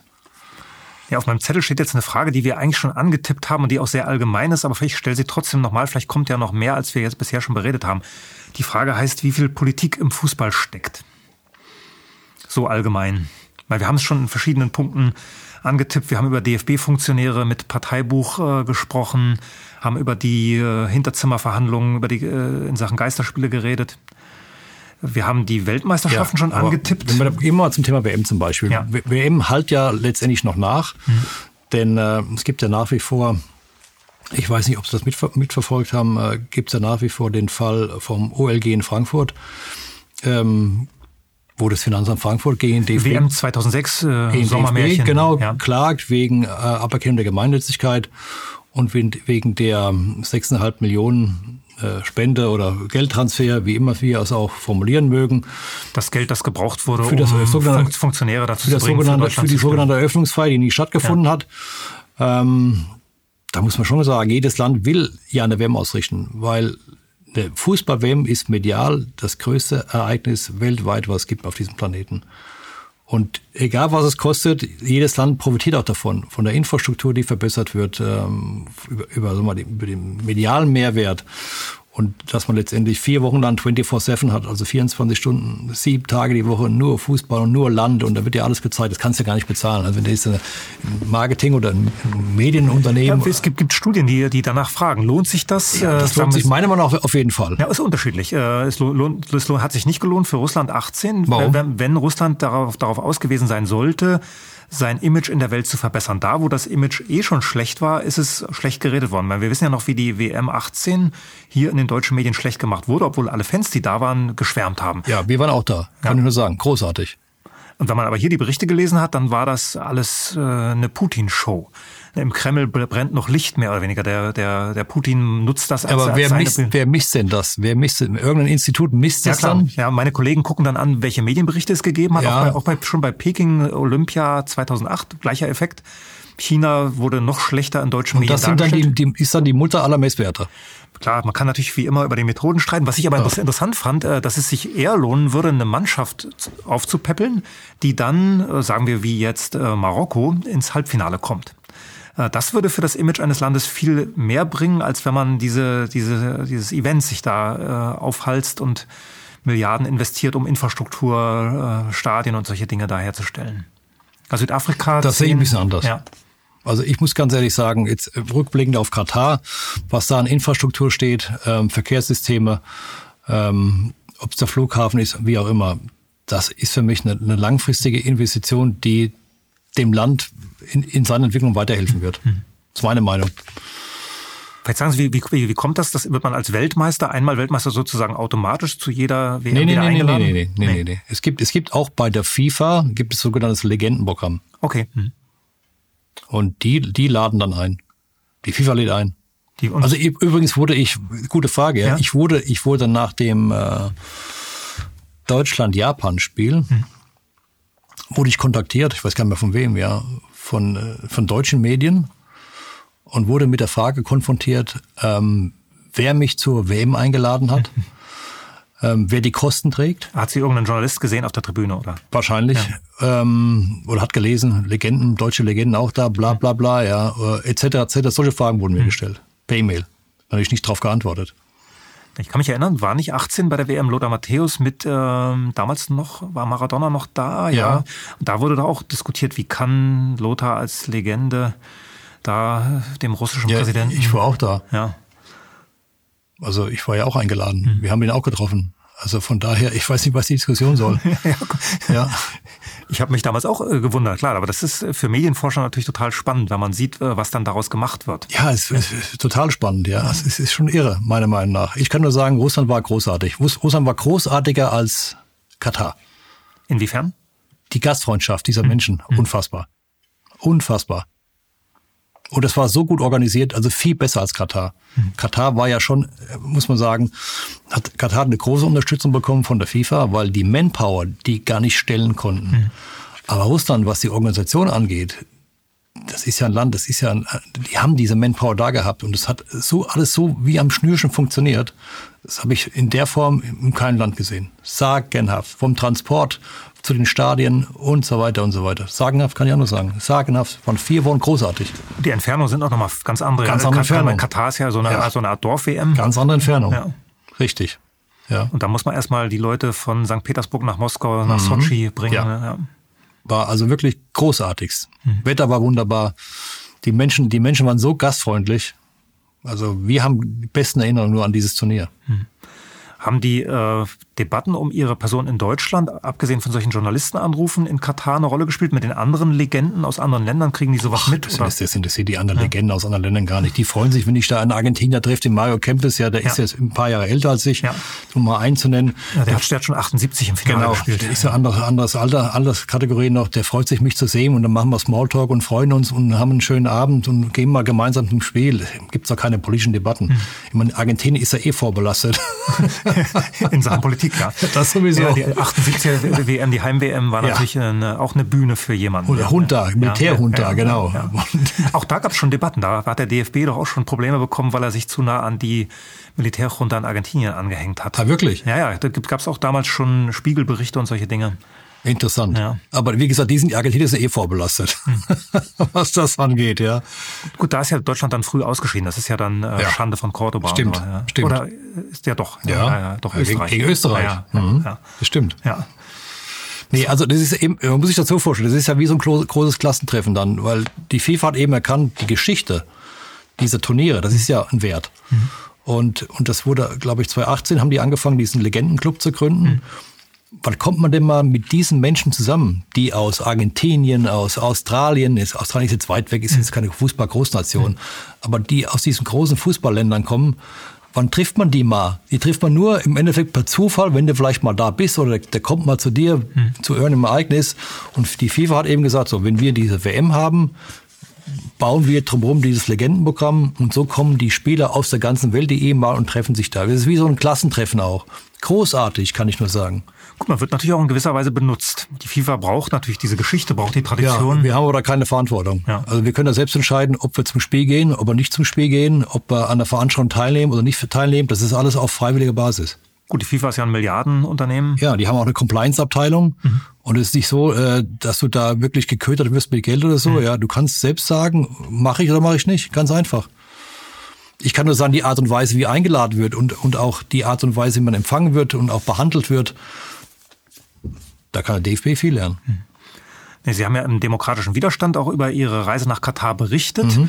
Interview gegeben, mehrere Texte gemacht und unter anderem habe ich da gelesen, dass das deutsche Leitmedienpublikum ein Propagandabild von Katar bekommen hat. Woran machen Sie das fest? Was hätten die Menschen hier in Deutschland äh, lesen sollen, lesen müssen, um ein richtiges Bild von Katar zu bekommen? Ja, wir hatten ja hier in, in den deutschen Leitmedien oder in den deutschen Medien, in der deutschen Medienlandschaft lange dieses Thema mit diesen Bauarbeitern, mhm Unfälle auf den Baustellen. Unfälle auf den Baustellen. So. Ich habe ja mit dieser Industrie noch zu tun und habe einen Walterbau immer noch. Nee, nee, nicht mit Walterbau. Ich habe mit der Stadionbauindustrie ja. noch zu tun. Und ich habe einen Ingenieur, einen deutschen Ingenieur gefragt, der von der FIFA regelmäßig beauftragt wird, in die Länder zu reisen, die Turniere ausrichten. Mhm. Und der die Bausicherheitskontrollen mhm. unter seiner Regie hat der hat mir persönlich gesagt, die Bausicherheit war in Katar höher als in Deutschland. Hm. Und die Zahlen, die da suggeriert oder hm. rumgereicht wurden, die haben ja, hin und voll nicht gestimmt. Waren ja vierstellige, fünfstellige Zahlen zum Genau. Teil. Es gab in dieser ganzen Zeit, also wir reden jetzt von, über eine Bauphase von sechs Jahren, hm. gab es, glaube ich, um die 500 tödliche Unfälle. Hm. 500. Bei dieser Baumenge. Bei dieser Baumenge und dieser Bauzeit können Sie sich mal ausrechnen, hm. was das pro Jahr ist. Hm. So, das ist, sind, sind tragische Umstände, aber die geschehen auch in Europa. Das ist ein Punkt, die Baustellen. Was, was, äh, was hat sie noch an Katar? Ja, und dann, und dann wurde, Katar überrascht, weil was sie vorher nicht in, und in dann deutschen wurde Medien ja, ja, haben. aber es wurde ja immer nur auch hier geschrieben aus, aus der Ferne, ohne, ohne vor Ort zu sein. Ich weiß auch gar nicht, wo die ihre Informationen herbekommen. Also das frage ich mich eben auch, ja. Wenn ich, eigentlich, wenn eigentlich ich, haben die Redaktion gar kein Budget, Leute wochenlang nach Katar zu schicken. Ja, da kommt doch keiner auf eine Baustelle rein, ja. weil die ist gesichert. Da ja. kommt keiner rein. Von daher frage ich mich, woher kommen diese Informationen her? Woher? Haben die da einen äh, interviewt, der gerade mal abends frei hatte mhm. und der so ein bisschen über die Baustellensicherheit gequatscht hat? Also das frage ich mich eben, wo kommen diese Informationen? Das sind alles Informationen meiner Meinung nach, die aus dem Zusammenhang raus aufgepumpt worden sind mhm. und gar nicht der Realität entsprechen. Mhm. Ja, die Baustellen sind also eine Sache. Was war, war noch? Ja, Dinge, und, dann auch die, und dann auch die, die Umstände eben, die, die Umstände eben, dass es da heiß ist und dass die Leute schlechte Unterkünfte hätten, habe ich ihn auch gefragt. Und da hat er gesagt, die leben in Containerstädten wie in Europa auch. Und die sind, die Containerstädte sind in besseren Zustand gewesen, nach seiner Einschätzung, nach seiner Sicht der Dinge, die ja in seinem, in seinem Portfolio rein, reinfallen, weil die kontrolliert er auch alle oder hat er auch alle kontrolliert. Also da frage ich mich eben auch, Leute, dann geht doch in die Container rein, macht Bilder, wenn ihr könnt, oder macht Aufnahmen und dann könnt ihr die vergleichen mit europäischen Standards und dann, dann kann man auch drüber schreiben. Aber so pauschal sagen, die, ja, die, die Umstände, die Lebensumstände, die Hitze und die, die Wohnungen und bla bla bla, das wäre alles wie in der, in der Sklaverei gewesen, das entspricht nicht der Wahrheit. Was hätten Sie den Deutschen erzählt über Katar? Ich kann nur sagen, auch ein Land mit einer großartigen Gastgeberschaft. Das haben die, haben die als erstes arabisches Land toll gemacht. Natürlich auch mit FIFA, mit großer FIFA-Unterstützung. Es war eine WM der, der kurzen Wege. Es gab keinen einzigen Krawall. Es gab keine einzige Aus, Ausschreitung, auch in Russland nicht. Und ähm, ja, mit dem tollen Finale kann man denen nur gratulieren. Wie ist es zu dieser Kolumne im demokratischen Widerstand gekommen? Das ist ja eine gute Frage. Hm, ich mache das ja auch schon eine gewisse Zeit jetzt. Ich glaube, Anselm Lenz hat mich kontaktiert. Okay. Mhm. Ja, und hat einfach nur gefragt, ähm, ob ich Lust hätte, da über den Sport was zu schreiben. Ja, und dann habe ich spontan zugesagt. Sie kannten die Zeitung schon? Ich kann die Zeitung schon. Okay, Die ja. haben die nämlich abonniert. Okay, okay. ist das also auf fruchtbaren Boden gefallen und musste, musste nicht Ihre Frau äh, Nee. drängeln und Die haben wir beide abonniert. Ich habe mir Ihre Kolumnen angeschaut. Es geht ja immer wieder auch weg vom Sport, um das Immunsystem, um Ernährung, Ja. um Schmerzmittel, um alternative Heilmethoden. Wie sind Sie zu diesen Themen gekommen? Gut, durch, mein, durch meinen Sport habe ich natürlich lange mit meinem Körper zu tun gehabt. Und muss auch sagen, habe auch während meiner aktiven Zeit viele gute Leute kennengelernt. Also die, die mal diesen Mensch als ganzheitliches System sehen. Osteopathen, äh, gut, gute Chiropraktiker, gute Ärzte. Ähm, und habe einfach dieses Netzwerk auch behutsam ähm, behandelt und habe mir immer gesagt, nach meiner aktiven Zeit als Sportler hast du vielleicht mal Bedarf, brauchst den einen oder anderen Therapeuten. Also mit den Leuten muss man einfach einen guten Kontakt haben, muss auch wertschätzen, was die für eine tolle Arbeit leisten. Ja, und wenn man sich dann eben mit dem ganzheitlichen Menschen unterhält, der den, den Körper eben auch ganzheitlich beurteilt und, und sieht äh, und auch andere Heilungsansätze hat, dann kommen wir eigentlich immer auf die gleichen Themen. So das Wasser, ge gesunde Ernährung, genug Bewegung, äh, digitale Detox.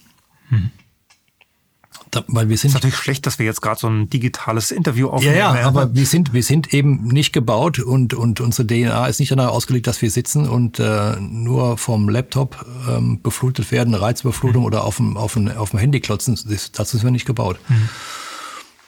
Und um da eben auch die Balance, Balance zu finden, um auch so ein bisschen ein Körpergefühl zu entwickeln, muss man schon gucken, dass die, die große Richtung stimmt. Also von daher, wir sind zum Beispiel schon seit, ich bin schon seit jetzt, was haben wir jetzt, 2023, schon 15, über 15 Jahre Vegetarier.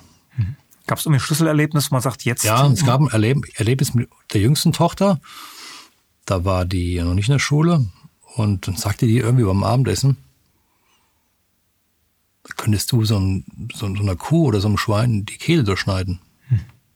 Da habe ich gedacht, oh Gott, wo kommt denn das her? Was ist denn mit dem Kind los? Und, und habe dann zu ihr spontan beim Abendessen gesagt, weißt du was, mein Kind? Ich mache jetzt einen Test. Jetzt vier Wochen kein Fleisch mehr. Das ist 17 Jahre her.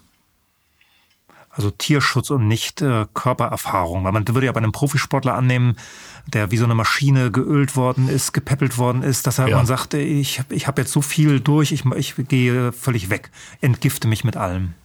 Ja, ähm, Proteine kann man auch woanders herbekommen. Also wenn man Leistungssportler bleibt. Entgiftung ist auch ein gutes Thema. Also wir sollten, jeder sollte regelmäßig fasten und entgiften, weil der Mensch braucht eben die meiste Energie zum Verdauen. Und unsere Organe sind sehr dankbar, wenn da mal gefastet wird. Das ist eine Herausforderung, das mal zu machen. Man kann auch mal einen De Coffee Detox machen, zum Beispiel. Das ist auch eine Herausforderung. Man merkt da, wie die Zelle dann arbeitet, wie es weh tut. Ähm, aber das ist alles machbar. Ähm, man muss halt konsequent sein. Das fängt an bei der biodynamischen Ernährung. Das geht weiter mit dem Thema Haut. Das ist unser größtes Organ. Mit was schamponiere ich mich? Mit was wasche ich mir die Finger? Was für ein Tab kommt in die Spülmaschine rein? Da muss man konsequent sein. Um dann auch äh, zu sagen, ich merke dann auch was an mir. Ja, vielleicht können Sie noch ein paar Tipps geben, weil Sie sind ja nun das perfekte Beispiel, dass es funktioniert mit fast 60. Ja, äh, immer, genau. immer, immer noch in Sie haben recht, ich nächstes, nächstes Jahr werde ich 60, das stimmt. Ähm, also Bewegung ist ganz wichtig. Dann ausschließlich biodynamische Lebensmittel. Wenn es geht, nur Demeter. Das ist für mich eigentlich der anerkannteste, das anerkannteste Label, wo ich weiß, die sind so streng, die sind so hinterher. Ähm, Wasser. Also ich kann jedem nur nahelegen, sich einen Osmosefilter zuzulegen, weil leider in unserem Trinkwasser so viele Schadstoffe drin sind, die unserem System nicht gut tun. Und alles, was man im Endeffekt über den Träger Wasser braucht, kann man extern zuführen. Das ist kein großes Ding. Dann bin ich zum Beispiel schon seit langem ein Fan von diesem Zeitfenster 16 Stunden, 8, Acht Stunden. Stunden. Ja, also mein Zeit ist Zeitfenster ist eigentlich nur ab 12 bis 20 Uhr. Und dann 16 Stunden Und das permanent oder wird es unterbrochen? Permanent. Dann pausieren. Ja, dann konsequent sein beim Thema Kaffee. Nur Bio-Kaffee, wenn es geht. Kaffee ist ja auch ein Großgeschäft und diese Spritzerei, Pflanzen, brauche ich Ihnen nicht sagen. Ja. Da sollte man aufpassen. Also das sind so die Basics, die man einfach, einfach verinnerlichen soll. Und dann denke ich, dass unser Körper, unser Immunsystem so stark ist, dass er alles übersteht, mehr oder weniger. Ich bin auch ein Freund von Eigen Eigenurin-Therapie. Was ist das für eine Therapie? Davon habe ich noch nichts gehört. Nee, da müssen Sie mal nachschauen. Bei 16.8 habe ich jetzt unser, schon mal unser, ausprobiert. unser Urin ist ja letztendlich das bestgehütete Geheimnis der Pharmaindustrie. Okay. Hm. Das ist das Beste, was der Körper produziert. Und in, wie, Hilft für alles. hilft für alles, okay. Ja, wenn man merkt, hat irgendwie mal einen, äh, einen Anfall, Erkältung oder, oder Schüttelfrost, ja, Glas nehmen, bisschen warten und dann voll machen. Das ja riecht ja neutral, schmeckt neutral, dann runter. Okay, lassen wir mal so stehen und können die Leute dann im Internet nachgucken. Ja, also Kind, kind das nicht als Kind. Nee, hab ich- Sonn, Sonnenbrand früher als Kind. Die Mami schön auf den Sonnenbrand abgetupft. Da hatten wir immer irgendein so irgend so Ganz, Spray. ganz ein altes Spray. Hausmittel Ja, nee. von früher noch. Nee. Das kannte ich als Kind noch. Ja, wahrscheinlich dann in Hessen anders als auf Rügen.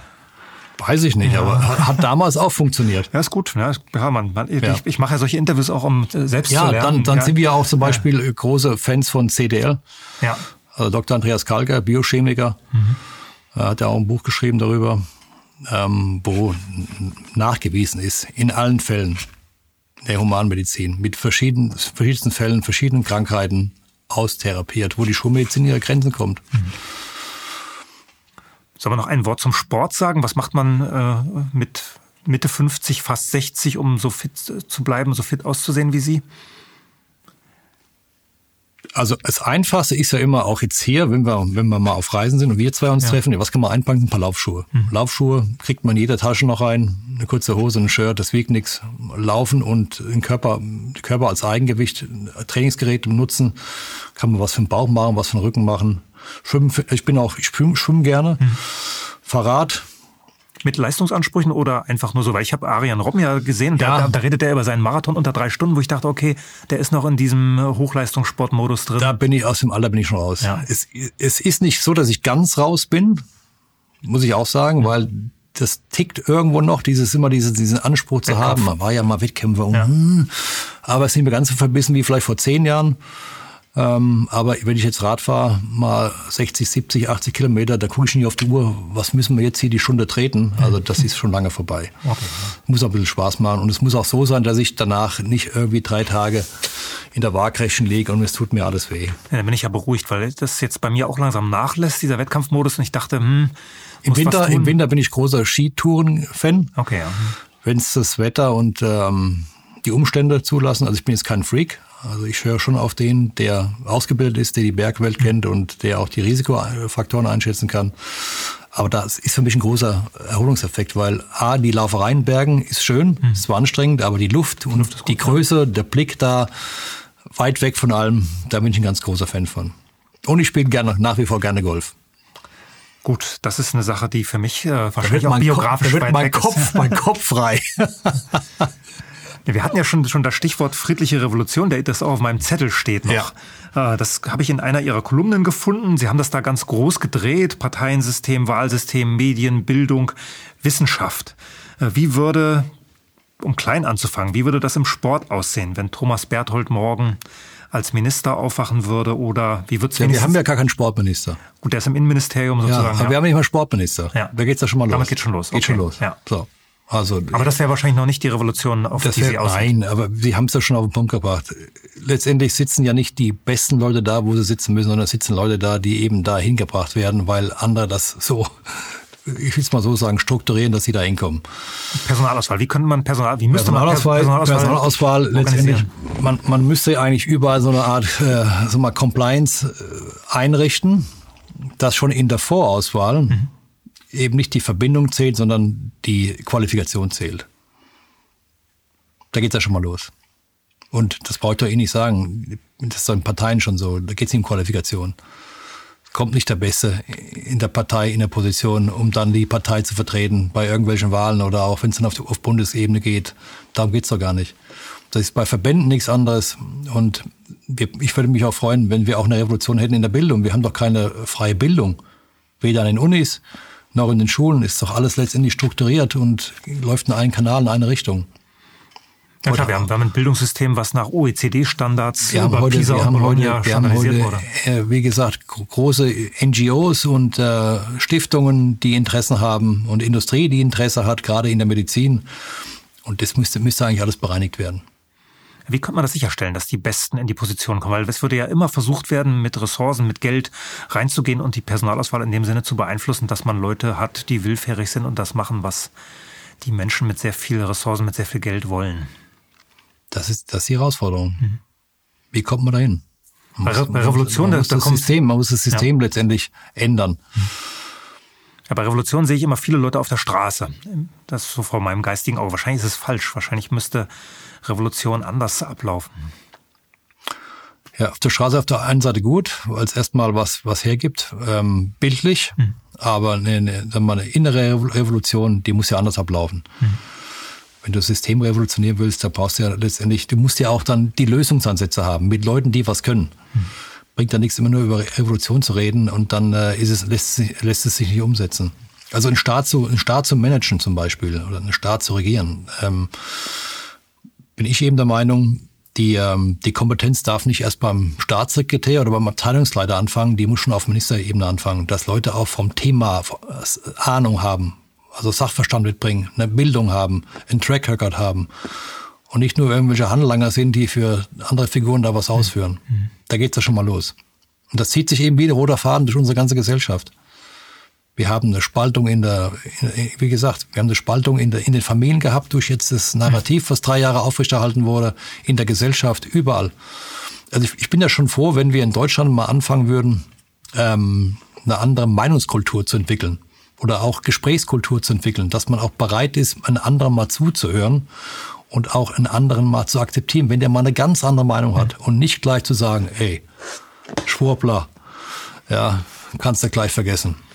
Ja, Thomas Berthold kann man ja in Wikipedia auch nachlesen, teilt Reichsbürgerthesen. Ja. Weil er gefragt hat, wo bleibt, wo bleibt der Friedensvertrag? Sagenhaft. Konnte Deutschland ja, vielleicht doch nicht souverän sein. Ja, das ist aber eine gute Frage. Ja. Wir haben keinen Friedensvertrag. Ja, naja, klar. Ist aber, einfach so, das ist ein aber, Fakt. Aber da wird dann sofort der Stempel Reichsbürgerthese drauf gemacht. Ja, und damit aber, die, aber allein die Frage zu stellen, die, ja. die, die muss doch erlaubt sein, als sag mal, freier Bürger, freier Mensch. Ja.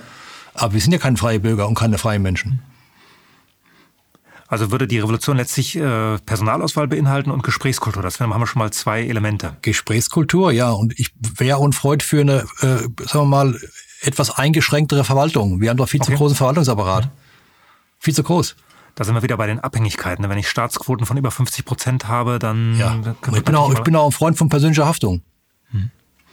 Bis in die Politik, wenn ja. Entscheidungen getroffen Bis werden. Bis auf höchste Ebene. Hm. Persönliche Haftung. Hm kommen wir langsam schon in Richtung Revolution, haben wir schon vier, fünf Elemente, Staatsquote mhm. runter, persönliche Haftung von Entscheidungsträgern. Und unsere Medienwelt, ich meine, diese, diese Milliarden, die da ins öffentlich-rechtliche System rein, reinfließen. Nicht zehn Milliarden, ist die aktuelle Zahl. Zehn Milliarden, 21, ja, ne? zehn Milliarden ja. in das öffentlich-rechtliche System. So, wenn man sich diese ganzen äh, Intendanten anschaut, die Verträge von denen und so weiter und so weiter. Es geht mhm. nur um Abhängigkeiten, Sicherheiten. Das muss letztendlich total auf den Kopf gestellt werden und gekippt werden. Da darf es auch keine politischen Abhängigkeiten, Verbindungen geben. Und das geht dann bis nach Karlsruhe zum Bundesverfassungsgericht. Das muss auch bereinigt werden. Und auch ein Richter muss in die Haftung genommen werden können. Ja, klar, unabhängig, unabhängige Staatsanwaltschaften, ermittelnde mhm. Richter. Ja. Sie haben es ja in Italien erlebt, da läuft das ein bisschen anders und hat auch, hat dann auch mal immer mal wieder Leute hervorgebracht, die, ja. die gegen den Strom geschwommen sind. Dann ein Lobbyistenregister in Berlin, das brauchen wir auch. Mhm. Hat sich Frau Merkel 16 Jahre dagegen gewehrt, das brauchen wir auch. Wieso haben wir das nicht? Jetzt noch nicht. Wahrscheinlich würde das auch den Profifußball verändern, denke ich gerade, wenn äh, Lobbyisten äh, keine Rolle mehr spielen würden. Das spielt da auch eine Rolle. Ja. Da sitzen auch nicht die Besten in den, in den wichtigen Positionen. Da mhm. geht es auch um Verbindungen und äh, Beziehungen, Abhängigkeiten und, und, und. Also die, die, ich will es mal so sagen, wenn wir dazu sehr einsteigen würden jetzt in ja. das Thema, würden wir vielen Fußballfans die Illusion nehmen, wie es wirklich hinter den Kulissen ausschaut. Können Sie ein bisschen die Decke heben und vielleicht ein, zwei Punkte nennen? Wir müssen ja nicht die ganze Illusion zerstören. Meine, meine, meine Lieblingssportart äh, Radfahren ist ja zerstört worden, als äh, Jan Ulrich nicht mehr fahren durfte. als investigative, in Anführungsstrichen, Journalisten plötzlich diese ganzen Doping-Sachen äh, veröffentlicht haben, von denen man ja als Fan wusste, dass es da ist. Ich habe ja nicht angenommen, dass jemand ohne Mittel die Berge hochfährt, drei Wochen lang. Das hat mir übrigens Rudi Altig, den ich persönlich ja. kannte, auch gesagt. Hm. Dass zu seiner Zeit. Schon man einfach was nachschmeißen musste, weil sonst kannst du nicht drei Wochen lang mit einem Tag Pause diese, diese Strapazen hinter dich bringen. Es geht nicht. Es geht einfach nicht. Nee, wer Rad gefahren ist, der weiß, nicht. der weiß, dass das nicht ja. geht. Ja. So. Da muss ja jeder selbst entscheiden, ob er das seinem Körper antut, auch mit den Folgeschäden, die entstehen können, oder nicht. Ist das eine der Illusionen im Profifußball, dass man dort ohne unterstützende Mittel Höchstleistungen bringen kann in 60, 70 Spielen im Jahr? Ich will es mal so sagen. Ähm, es gibt ja einmal, einmal diese, diese offizielle Liste, die zugelassen ist, auch was Schmerzmittel angeht. Aber beim Thema ähm, Bluttransfusion, Sauerstoffaufnahme, zusätzliche, könnte ich mir schon vorstellen, dass das noch ein Korridor ist, der naja, nicht so ins Fadenkreuz, Fadenkreuz geraten ist, weil es gerade, wie Sie gesagt haben, muss ich das mal vorstellen, du 70 Spieler hast im Jahr, hm. Geht ja immer darum, wie schnell kannst du dich erholen. Hm. Und diese, diese Mikroverletzungen, die im Körper bleiben, je länger die Saison geht, wenn die nicht rauskommen, ja, das ist ja dann leistungshemmend. Mhm. Und ähm, durch den Sauerstoffgehalt im Blut kann man da schon viel gegensteuern. Da wurde aber in dem Thema wurde ja noch nicht so viel ein bisschen was recherchiert und, und, und nachgefragt, beziehungsweise auch was Doping angeht, dann nachkontrolliert. Ein bisschen war es äh, bei den Radfahrsachen, war ja dann auch, waren spanische Fußballer plötzlich auch im, mhm, im Fadenkreuz, ja. aber, aber es ist schnell wieder, ist wieder unter den Teppich gekehrt, Teppich gekehrt worden. Ja. Hat keiner großes Interesse dran. Also als äh, halb professioneller Hobbyläufer hatte ich natürlich auch mal diese, Nein, diese Epo-Sachen in der Hand. Ich wollte nur mal sagen, wegen der Illusion, ja. auch was das Thema Nationalmannschaft angeht, wegen, ja. dem, wegen dem Verband da oder wegen diesem ganzen Konstrukt Verbände generell. Man muss sich ja vorstellen, wir haben 20 Landesverbände. Wir haben 16 Bundesländer in Deutschland, aber 20 Landesverbände. Wir haben einen eigenen Bundestag, Verbandsbundestag. Da muss man sich halt schon mal die Frage stellen, was kommt denn da an der Basis an? An der Basis meine ich jetzt da, wo die Kinder leben und die Eltern sie zum Kicken hinbringen, damit sie Spaß haben am Fußball, was lernen und dann vielleicht Motivation bekommen, um dann auch dran zu bleiben, etc. etc. Weil Fußball ist ein Outdoor-Sport. Im Winter ist es kalt, mhm. ist es dann nicht mehr so schön und dann frierst du und bist nass. Da musst du schon einen Biss haben, um da dran zu bleiben. Also haben ja diese, hat ja die Basis, die vielen kleinen Vereine, die haben ja auch eine Verantwortung also eine gesellschaftliche Verantwortung, den Kindern was anzubieten, damit sie eben nicht nur vor ihrem Handy und vor ihrem Pad da sitzen und bim, bim, bim machen, um ihre Fingermuskeln zu trainieren. Ähm, und da meine ich eben wegen der Illusion, wenn die Leute wüssten, was hinter diesen Verbandsstrukturen für was da für ein Muff drin ist, in diesem DFB für ein Muff drin ist, was das für ein aufgeblasener Apparat ist mit Präsidiumsmitgliedern, die auch jedes Jahr ein Aufwandshonorar von 100.000 Euro haben, plus Büro, plus Auto, plus etc., plus ihren Reisen. Also kann man nicht unbedingt von einem Ehrenamt hm. reden, wo den, den Fußballfans vorerzählt wird, ähm, das machen die alle auf freiwilliger Basis, hm. kostenfrei. Hm. So ist es ja nicht. Aber vielleicht sterben diese Strukturen, weil junge Leute gar nicht mehr 90 Minuten durchhalten, so ein Fußballspiel anzugucken und nur noch Highlights sehen wollen. Nee, weil, das glaube ich nicht. Weil junge Leute auch gar nicht mehr zum Training gehen, sondern lieber irgendwelche äh, Bildschirmweltmeisterschaften spielen? Nee. Also, also Sie glauben, Sie glauben an die Zukunft des Fußballs. Definitiv. Ja. Ich bin, ich bin auch überzeugt, dass auch diese, diese elektronischen hm. Arts, Spiele, Games, wie immer ja. man sie auch titulieren mag, ja, dass die, dass die auch eine Realität geworden sind, die vielleicht jetzt für die nächsten 30 Jahre anhält. Hm. Und ihren Peak erreichen, irgendwann verschwindet vielleicht der ganze Mist irgendwann wieder, hoffentlich. Also hm. ich würde es mir wünschen. Weil, um zurückzukommen auf das Gespräch, was wir geführt haben, wir sind nicht zum Sitzen gebaut, wir sind nicht zum gebaut dazu, stundenlang auf den Bildschirm zu schauen, um uns da befluten zu lassen. Das ist nicht unsere, unsere DNA. Mensch muss sich bewegen. Ist das, einfach so. Also das wird sich irgendwann durchsetzen. Die DNA wird sich durchsetzen. Davon gehe ich aus. Ja. Dass dieses Kapitel äh, nach 30 Jahren hoffentlich äh, beendet ist ja. und die Leute wieder mehr dazu kommen, selbst was zu machen. Den Ball hinterher zu von mir aus. ich habe noch zwei Fragen auf meinem Zettel wo wir alles noch ergänzen können, was jetzt nicht auf den Tisch gekommen mhm. ist. Frage eins: Wie sieht die Welt aus, in der Thomas Berthold gerne leben würde? Ja, auf jeden Fall in einer, in einer Welt, die Meinungsfreiheit zulässt, die ähm, Selbstbestimmung zulässt, Ich möchte keine Welt erleben, wo letztendlich dem Mensch, ähm, gerade was seine persönliche Gesundheit angeht und seinen Körper angeht, das muss, das muss und darf nicht berührt werden. Das muss einfach untouchable bleiben. Also körperliche Gesundheit, das ist eine private Angelegenheit. Ganz einfach. Da muss der Mensch selbst entscheiden, in welche Richtung er gehen will. Ähm, dass wir, dass wir das, was immer so uns erzählt wird, ähm, dass wir alles hinterfragen, äh, dass wir irgendwann mal aufwachen aus diesem, aus dieser ganzen Schocksituation, weil alles, was in den letzten drei Jahren passiert ist, wurde meiner Meinung nach gut vorbereitet. Es gibt keine Zufälle. Und die Menschen werden permanent, permanent beschäftigt und abgelenkt mit anderen Nebenkriegsschauplätzen. Mhm. Ähm, und unterm Radar passieren da ganz, ganz viele Dinge eben, die, ob es der Ausbau von 5G ist zum Beispiel, mhm. Wer sich mal mit Elektromagnetismus beschäftigt hat und den mhm. Konsequenzen für den menschlichen Körper, der wird dann auch eine differenzierte Meinung dazu haben, zu dem Ganzen. Ähm, dass der Mensch selbst entscheidet, wo die Reise hingeht. Und zwar demokratisch, in der demokratischen Mehrheit dass es nachhaltig wird und eben nicht nur Sprechblasen bleiben. Mhm. Also wir reden dann von nachhaltiger Landwirtschaft, mhm. ähm, nachhaltiger Bodenbearbeitung, nachhaltiger Tierhandlung, Tierbehandlung, äh, Haltung und so weiter und so weiter. Es ist wichtig, da mal darauf hinzuweisen, dass es, das ist was anderes als dieser Klimaschutz. Umwelt ja. ist was anderes als Klimaschutz. Ganz anders, ja. genau. Richtig, weil überlegen Sie mal, wir stoßen jeden Tag CO2 aus. Mhm. Um, um den CO2-Ausstoß zu reduzieren, müssen wir alle aufhören zu atmen. Die ganze Menschheit. Das geht eben nicht. Ich habe ja dieses Gespräch mit Thomas Eisinger gemacht, der dann vom großen Geschenk spricht in seinem Roman. Mhm. Also wenn man das ernst nimmt, dann bleibt uns nichts anderes übrig, als es zu beenden, ja. unser eigenes Leben. Ja, super. das finde ich zum Beispiel ist keine Alternative. Wäre auch kein Programm für mich jetzt. Sie leben ja seit zwei Jahren in der Schweiz. Ist das nahe dran an dieser, näher dran an dieser Welt, in der Sie gerne leben würden? Hm, ich muss sagen, was uns sofort aufgefallen ist, es ist, gibt eine andere Debattenkultur. Mhm. Das, was, über ja. was ich gerade sprach, ähm, die Menschen sind bereit zuzuhören und akzeptieren auch, ohne einen zuvor, vorzuverurteilen, eine andere Meinung. Mhm. Und das gehört für mich auch zu einer modernen Gesellschaft dazu. Ich muss doch entscheiden dürfen, was ich dir sage. Ja. ja, ohne dass da gleich eine Zensur von der anderen Seite kommt. Ob man jetzt Nachbar ist, Freund ist oder wie auch immer, sich zufällig trifft, das muss doch in einem, in einem freien Land, in einer freien Gesellschaft möglich sein, dass sich zivilisierte Menschen unterhalten.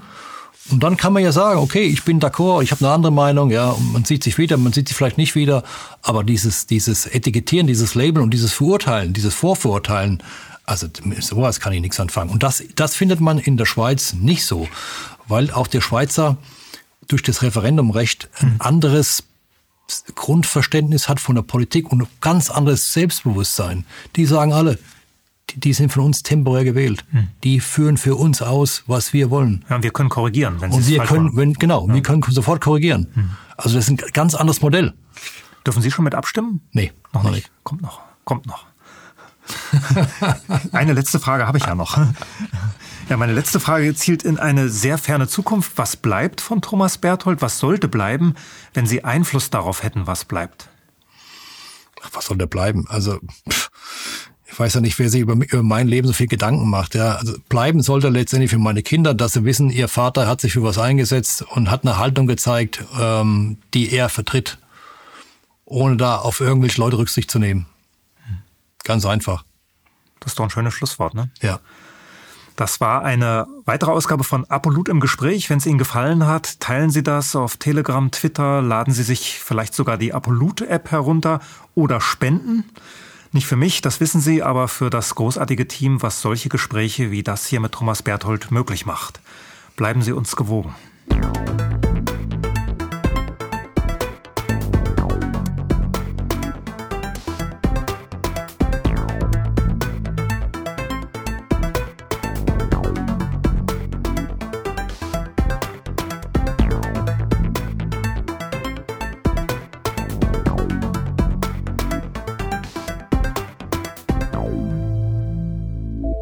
Danke, dass Sie Apolut eingeschaltet haben. Wir sind ein unabhängiges Presseportal. Uns geht es um Meinungsvielfalt, Toleranz und einen möglichst breiten Debattenraum, denn nur so funktioniert Demokratie. Unsere Arbeit ist technisch aufwendig und kostet Geld. Da Sie immer wieder hier sind, unterstützen Sie Apolut am effektivsten mit einem Dauerauftrag. Mehr Infos auf apolut.net/unterstützen. Apolut ist keine Einbahnstraße.